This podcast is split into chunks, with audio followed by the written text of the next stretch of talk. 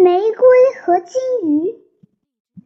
含苞的玫瑰开放了，仿佛从睡梦中醒过来。它张开眼睛看自己，鲜红的衣服，嫩黄的胸饰，多么美丽！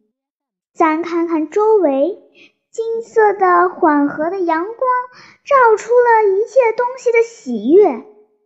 有只迎风摇摆，是女郎在舞蹈；白云在蓝天里漂浮，是仙人的轻舟。莺歌在唱，唱春天的快乐；桃花妹在笑，笑春天的欢愉。凡是映到他眼睛里的，无不可爱，无不美好。玫瑰回想他醒过来以前的情景，栽培他的是一位青年，碧绿的瓷盆是他的家。青年失去均净的泥土，垫在他的脚下。汲取清凉的泉水，让他喝个够。狂风的早晨，急雨的深夜，总把他搬到房里，放下竹帘护着他。风停了，雨过了，重新把他搬到院子里，让他在温暖的阳光下。舒畅的呼吸新鲜的空气，想到这些，他非常感激那位青年。他像唱歌似的说：“青年真爱我，青年真爱我，让我玩赏美丽的春景。我尝到的一切快乐，全是青年的赏赐。他不为别的。”单只为爱我，老桑树在一旁听见了，叹口气说：“小孩子全不懂事事，在那里说知话。他脸上皱纹很深，还长着不少疙瘩，真是丑极了。”玫瑰可不服他的话，他偏过脑袋，抿着嘴不作声。老桑树发出干枯的声音说：“你是个小孩子，没有经过什么事情，难怪你不信我的话。我经历了许多世事，从我的经历，老师告诉你，你说的全是痴话。让我把我的故事讲给你听吧。我和你一样，受人家栽培，受人家灌溉。我抽出挺长的枝条。”发出又肥又绿的叶子，在园林里也算是极快乐、极得意的一个。照你的意思，人家这样爱护我，单只为了我，谁知道完全不对？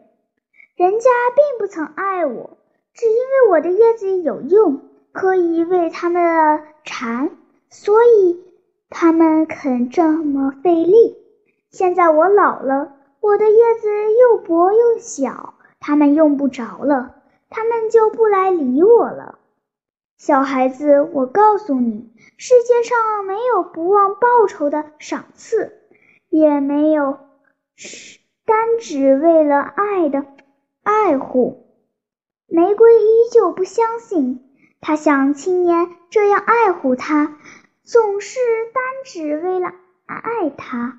他笑着回答老桑树说：“老桑伯伯，你的遭遇的确可怜。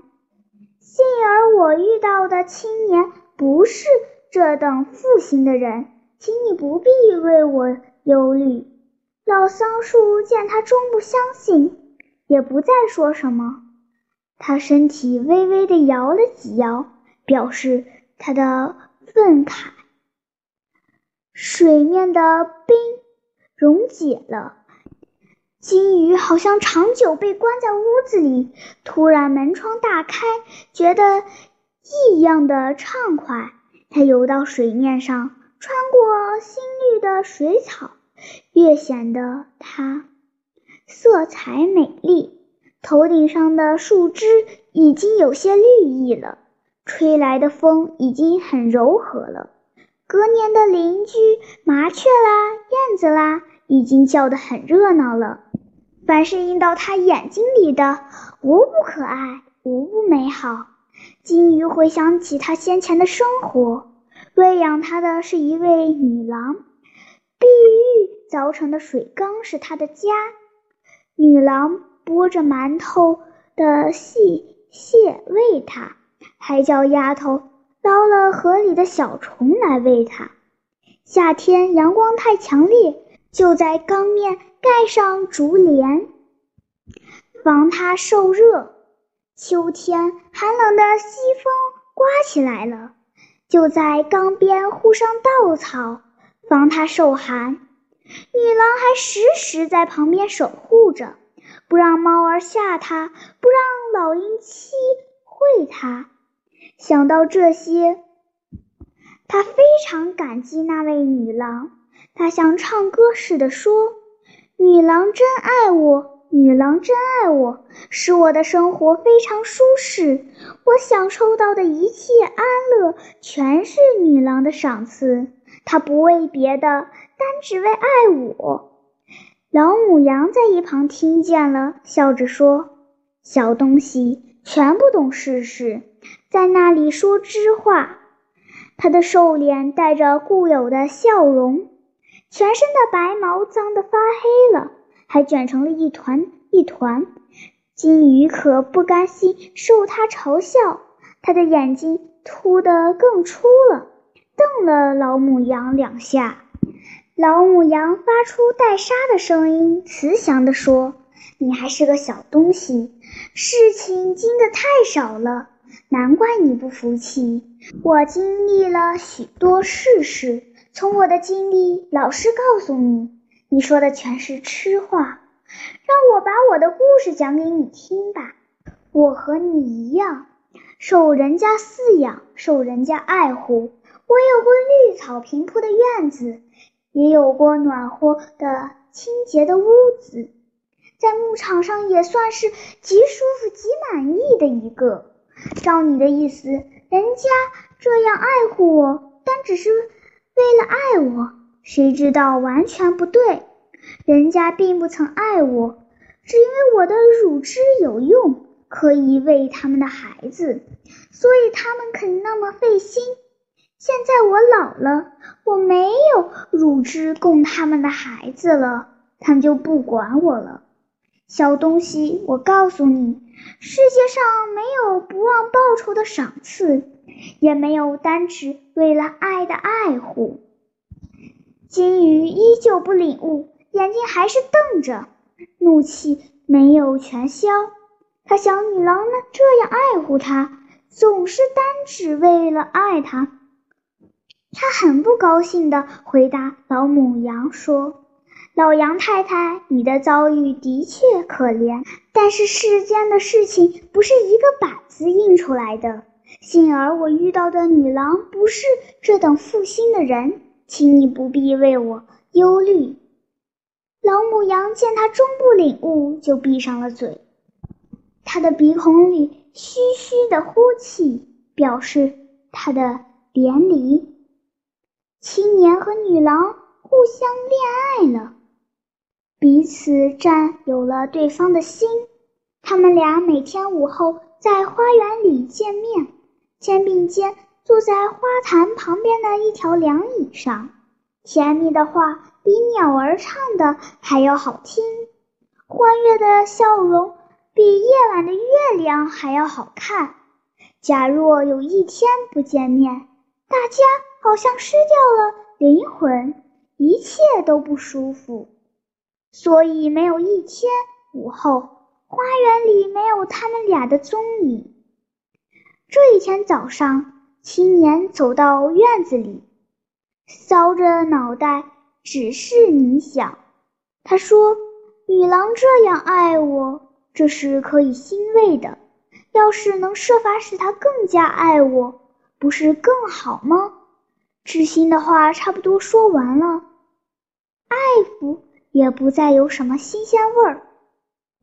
除了把我精心栽培的东西送给他，再没有什么可靠的增进爱情的办法了。他因此想到了玫瑰，他看玫瑰红的这样鲜艳，正配女郎的美丽的脸色。花瓣儿包着花蕊，好像害羞似的，正配她的少女的情态。把玫瑰送给她，一定会使她十分喜欢，因而增进相爱的程度。他想定了，微笑着对玫瑰点了点头。玫瑰见青年这样，也笑着对青年点了点头。他回头来看着老桑树，显出骄傲的神色，说：“你没瞧见吗？他是这样的爱我，单只为了爱我。”女郎这时候也起身了，她掠着蓬松的头发，倚着碧玉的水缸，只是沉思。她想，青年这样爱我，这是可以欣慰的。要是能设法使他更加爱我，不是更好吗？甜蜜的话差不多说完了，喂饱也不再有什么新鲜味儿。除了把我精心饲养的东西送给他，再没有什么可靠的增进爱情的办法了。他因此想到了金鱼。他看金鱼活泼泼的，正像青年一样。惹人喜欢，他想把金鱼送给他，一定会使他十分高兴。自己这样精心养护的金鱼，正可以表现自己深情厚谊，因而增进相爱的程度。他想定了，将右手的小指含在嘴里，对着金鱼微微一笑。金鱼见女郎这样。快乐的如梭子一般游来游去，他抬起了头，望着老母羊，显出得意的神色，说：“你没瞧见吗？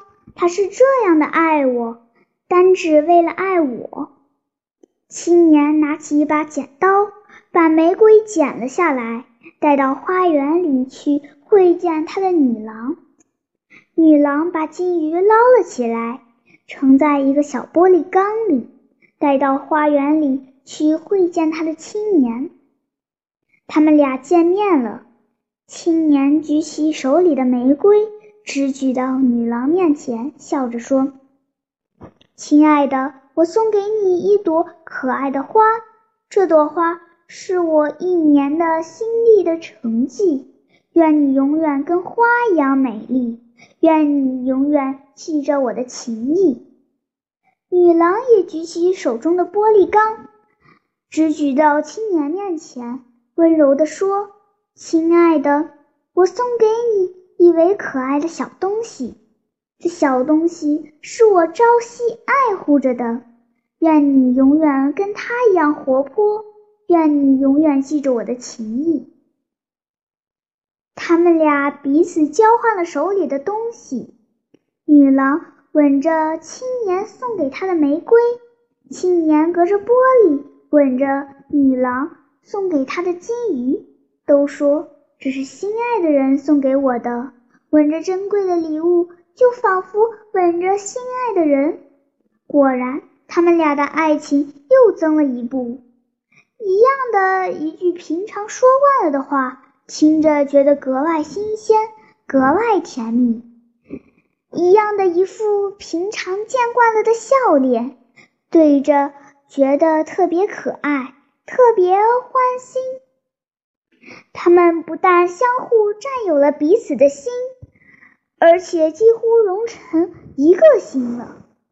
玫瑰哪里料到有这么一剪刀呢？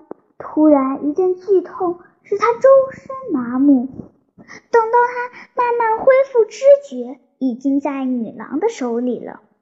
他回想刚才的遭遇，一拢悲哀钻心，几乎要哭出来了。可是他觉得全身干燥，泪泉不知什么时候已经枯涸了。女郎回到屋里，把它插在一个玛瑙的花瓶里。她没有经过忧患，离开了家，使她伤心。青年的爱落空了，叫她怎么忍受得了？她焦醉的低了头。不到晚上，她就死了。女郎说：“玫瑰干枯了，看着真叫人讨厌。明天下午，青年一定有更美丽的花送给我的。”他叫丫头把干枯的玫瑰扔在垃圾堆上。金鱼也没有料到有这么一番颠簸，从住惯了的碧玉缸中顺着水流进了一个狭窄不甚的玻璃缸里。他闷得发晕。等他神志渐渐清醒，看见青年的嘴唇正贴着玻璃缸外面，他想躲避，可是退后，尾巴碰着了玻璃；转过身来，肚子又碰着了玻璃，竟动弹不得，只好抬起了头叹气。青年回到屋里，把玻璃缸摆在书桌上。金鱼是自在惯了，新居可这样狭窄，女郎的爱又落空，叫他怎么忍受得了？他瞪着悲哀的眼睛直哈气。不到晚上，他就死了。青年说：“金鱼死了，把它扔了吧。明天下午，女郎一定有更可爱的东西送给我的。”青年就把死去的金鱼扔掉了，就扔在干枯的玫瑰旁边。过了几天，玫瑰和金鱼都腐烂了，发出触鼻的臭气。不论什么花，不论什么鱼，都是这样的下场，吃不得人们注意。青年和女郎当然不会在意，他们俩自有别的新鲜礼物互相赠送。为了增进他们的爱情，只有老桑树迎风发出沙沙的声音，老母羊望着天空咩咩的长鸣，为玫瑰和金鱼唱悲哀的调歌。